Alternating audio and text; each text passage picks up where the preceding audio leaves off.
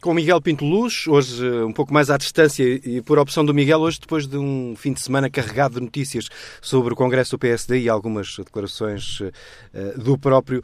Também durante este fim de semana vamos deixar de lado o, o PSD. Boa tarde, Miguel. Vamos começar pela, pela Dinamarca e pela essa notícia que foi uma das mais surpreendentes dos últimos dias, de uh, estar a alugar celas em prisões no Kosovo para presos estrangeiros. Por que é que isto suscita uh, uh, a sua curiosidade, Miguel? Olá, Nuno, boa tarde. É verdade, porque eu tenho muitas vezes falado aqui da dificuldade com que a Europa tem uh, a lidar com questões de migrantes, questões sociais, se agrupar e tomar decisões coletivas. Hoje trago mais esta situação, que acho que é algo bizarra. A Dinamarca tem neste momento um problema de sobrelotação dos seus estabelecimentos prisionais e então criou uma solução que é no mínimo criativa. Contratou com o Kosovo o aluguer de 300 celas. Estamos perante uma espécie de outsourcing de prisões uh, por parte da Dinamarca. Os presos que irão para estas celas são estrangeiros, que foram detidos na Dinamarca. E levanta-se a questão óbvia: estes presos terão os mesmos direitos dos, dos, do que os presos uh, na Dinamarca? Uh, esta é a questão que se coloca, mais uma vez, numa Europa a duas velocidades, numa Europa que não consegue ser solidária em tempo eh, eh, útil e por isso mesmo, mais uma vez, temos aqui uma Europa a pagar para que outros fiquem com o problema e a sacudir a água do capote. É aquilo que eu tenho vindo a dizer semana após semana. Continuamos com respostas individuais às questões das migrações.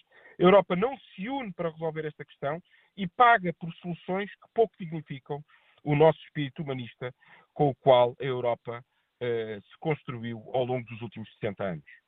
A propósito de, de, humanismo ou de falta dele, uh, houve um caso que atravessou também os últimos dias e que tem a ver com as, uh, a evolução daqueles casos que já eram conhecidos de tortura de migrantes por parte de elementos da GNR na zona de, do Alentejo, em Odmira, uh, agora com um despacho de acusação que envolve os sete militares envolvidos e que fez também revelar muito debate político. É verdade, fomos surpreendidos com estas imagens chocantes, eh, essas já, já, já, infelizmente já sabíamos, das agressões de elementos da Guarda Nacional Republicana imigrantes em Odmira.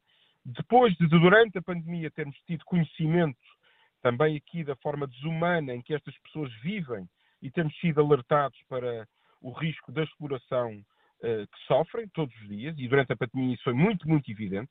Descobrimos agora que há elementos da GNR, pessoas que têm função manter-nos seguros enquanto sociedade, enquanto comunidade, que torturavam imigrantes pela simples razão de serem imigrantes.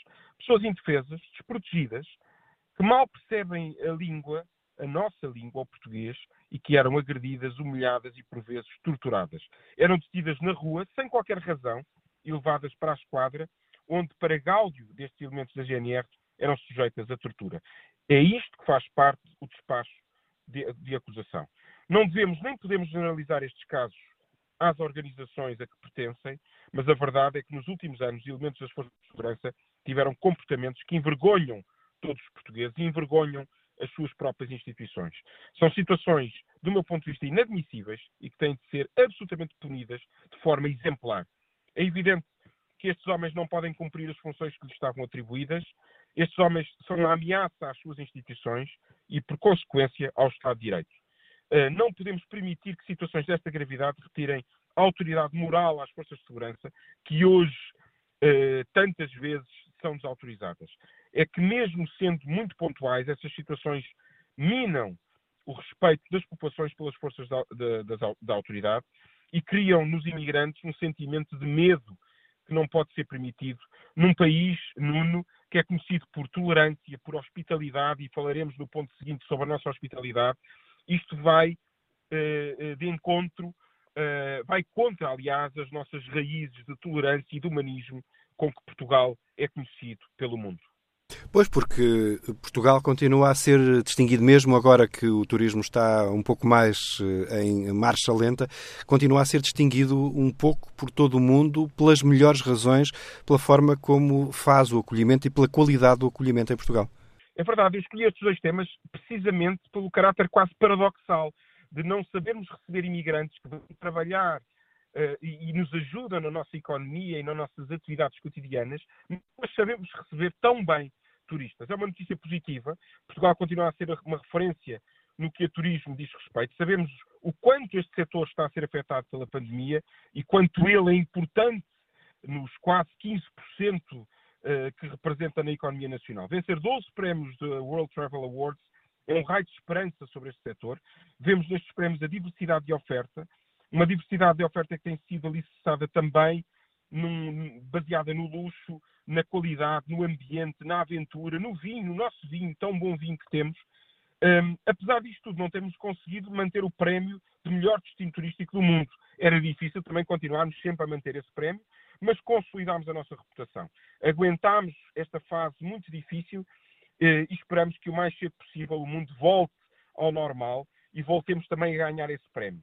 Pensar na evolução do turismo no nosso país nos últimos 20 anos é algo fabuloso.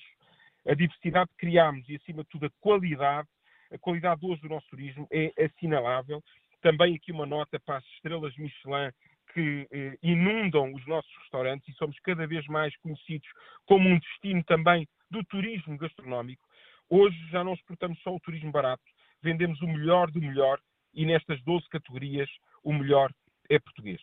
Quero acabar hoje com eh, duas uh, notas, uma em relação ao evoluir do caso das rendas do, da EDP e que envolve o antigo ministro Manuel Pinho, e outra, fruta da época, as festas de Natal.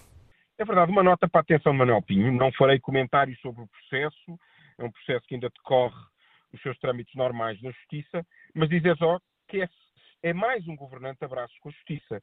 É algo que é sempre de lamentar, que mina a credibilidade dos políticos, mina a credibilidade da política e isso aumenta ainda mais o fosso entre eleitos e eleitores e este, este minar uh, da confiança, desta credibilidade do Estado de Direito é, é, é absolutamente dramática para a saúde da nossa democracia. A, a, segunda nota é para a situação pandémica em Portugal. Todos sabemos que a pandemia está a agravar-se. Felizmente as vacinas funcionam e estão a limitar muito uh, as consequências deste agravamento da pandemia, mas não nos esquecemos do drama que vivemos em janeiro do ano passado. Por isso, uh, eu quero uh, desejar a todos, também aproveitar aqui para desejar a si, Nuno, e a todos aqueles que nos ouvem neste não alinhados, votos de um feliz e santo Natal e um excelente ano novo, que nos traga esperança sucessos pessoais, eh, mas principalmente para o país como um todo, o fim desta pandemia e a retoma económica e o fim desta crise social que temos vivido nos dois últimos anos. Estes são os meus votos para si, Nuno, para a sua família e para todos aqueles que nos ouvem.